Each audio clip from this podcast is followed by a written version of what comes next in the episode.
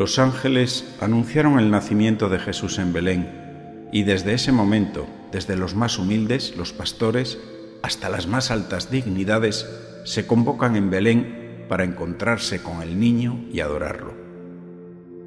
Tú que estás escuchando, también estás convocado en este grupo de adoradores. No tengas miedo. En la cueva de Belén caben todos los sencillos, todos aquellos dispuestos a oír a los ángeles o a ver la luz de la estrella. A mí me llama la atención que los pastores pues no prestigian el relato de Navidad, ni siquiera son necesarios para el Evangelio.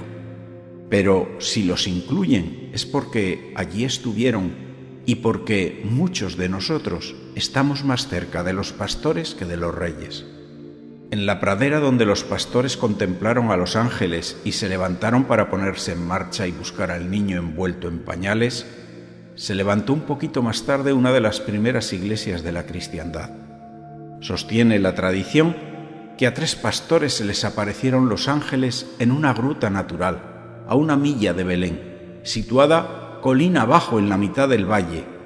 Los nombres de estos tres humildes eran Isacio, Josefo y Jacobo. En el siglo IV, esta gruta fue convertida en un pequeño santuario llamado Pomenium, con las tres tumbas de los pastores que atrajo a gran número de peregrinos. Con la invasión musulmana de los santos lugares, muchas reliquias fueron llevadas por los cruzados a Europa. Por eso encontramos en el pueblo de Ledesma, en la provincia de Salamanca, en España, una vieja arca con huesos de estos pastores. Ellos fueron los primeros en recibir la buena noticia. Les pilló por sorpresa no estaban precisamente pensando en Dios, estaban metidos en sus asuntos. Pero les cambió la vida esta noticia. No cuestionaron si era verdad o no, no se escandalizaron, no se avergonzaron, no desconfiaron. Simplemente experimentaron paz y alegría y deciden ir a Belén y con simplicidad contar todo lo que les han dicho los ángeles, que ese niño es Dios. Tanto los pastores como los magos no solo visitaron un niño y lo adoraron, sino que sus vidas cambiaron. Estoy seguro de que en la medida que la salud se lo permitió, siguieron interesándose por aquel niño a lo largo de toda su vida. Jesús nos espera a nosotros ahora, quiere encontrarse con nosotros y quiere ser nuestro Señor. Por otro lado, los magos constituían una clase sacerdotal y se distinguían por el estudio de la astronomía y astrología para predecir ciertos acontecimientos. Y es precisamente una estrella la que los dirige a Belén. La palabra mago se deriva del persa y quiere decir sabio del Señor. La tradición les llamó reyes a los magos en referencia al Salmo 72 que dice, los reyes de Occidente y de las islas le pagarán tributo los reyes de Arabia y de Etiopía le ofrecerán regalos. Ante él se postrarán todos los reyes y le servirán todas las naciones. En las Sagradas Escrituras no hay muchos detalles sobre cuántos eran y tampoco aclara las características físicas o sus nombres. Sabemos que eran originarios de la zona de Persia, lo que hoy equivale a Irán e Irak. Los judíos en aquel tiempo habían difundido por todo Occidente sus esperanzas mesiánicas en la figura de un rey, el cual, como todos los grandes personajes, pues debía tener una estrella que vaticinase su destino. En cuanto al número de magos, un fresco del cementerio de San Pedro y San Marcelino en Roma representa a dos. Un sarcófago que se conserva en el Museo de Letrán muestra a tres. Cuatro aparecen en el cementerio de Santa Domitila y hasta ocho en un vaso del Museo Kircheniano. En las tradiciones orales sirias y armenias llega a hablarse incluso de doce. Pero ha prevalecido el número tres por la correlación con los tres dones que ofrecieron, oro, incienso y mirra.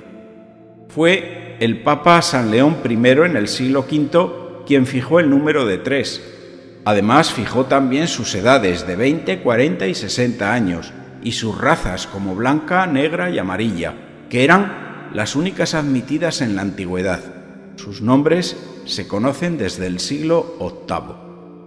Lo mismo que los pastores, estos magos también nos representan a todos los hombres, creyentes o no. Y como los humildes pastores, estos nobles personajes tienen el acierto de ponerse en marcha, de tomar una decisión y seguirla. Y esto es signo de fortaleza. ¿Cuántas veces nosotros nos hacemos propósitos a comienzo de año y pronto los abandonamos? Nos vemos incapaces, sin fuerza, sin voluntad. Ciertamente nos falta virtud. Uno puede buscar las sombras para ocultar sus obras o sus pensamientos, por el contrario, estos magos optaron por seguir la luz de una estrella. No ocultaron su propósito, ni tan siquiera a Herodes, y éste no les pudo hacer caer en la trampa o desviarlos de su meta. Hay otra expresión en el Evangelio de Mateo que me gusta mucho, y es cuando dice, entraron en la casa y vieron al niño. Contemplo con estupor y tristeza cómo por la noche del mundo hay muchísimas personas que salen de la casa, que es lo mismo que decir que salen de la iglesia. ¿Cuánta gente que no entra en la iglesia porque creen erróneamente que no les va a aportar nada? Y simplemente, quizá con entrar y escuchar, ya te estás dando una oportunidad de mejora y de paz para tu vida.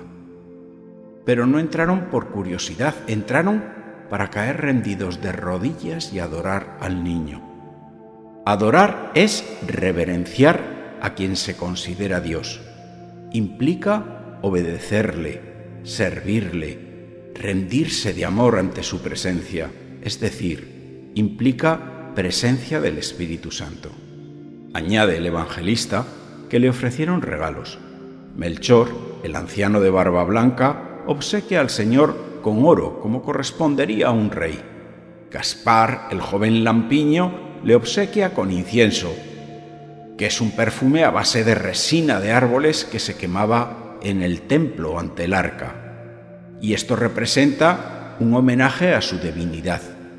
Baltasar, de raza negra, le entrega la mirra, que es un polvo perfumado que se mezclaba con aceite para consagrar a los sacerdotes, o también mezclado con vino ayudaba a calmar dolores, este regalo representa la muerte y resurrección de Cristo. Quizá eso es lo más valioso que poseían en ese momento. ¿Y tú qué le regalas a Dios? ¿Es lo mejor que tienes? ¿O quizá es el tiempo que te queda libre? ¿Cómo van tus ofrendas para mantener activa la parroquia?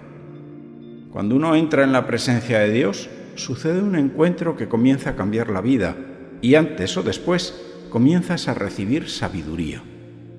Los magos recibieron en sueños un oráculo que les permitió discernir lo que debían hacer y tomaron la decisión de evitar a Herodes y volver a su tierra por otros caminos llenos de alegría.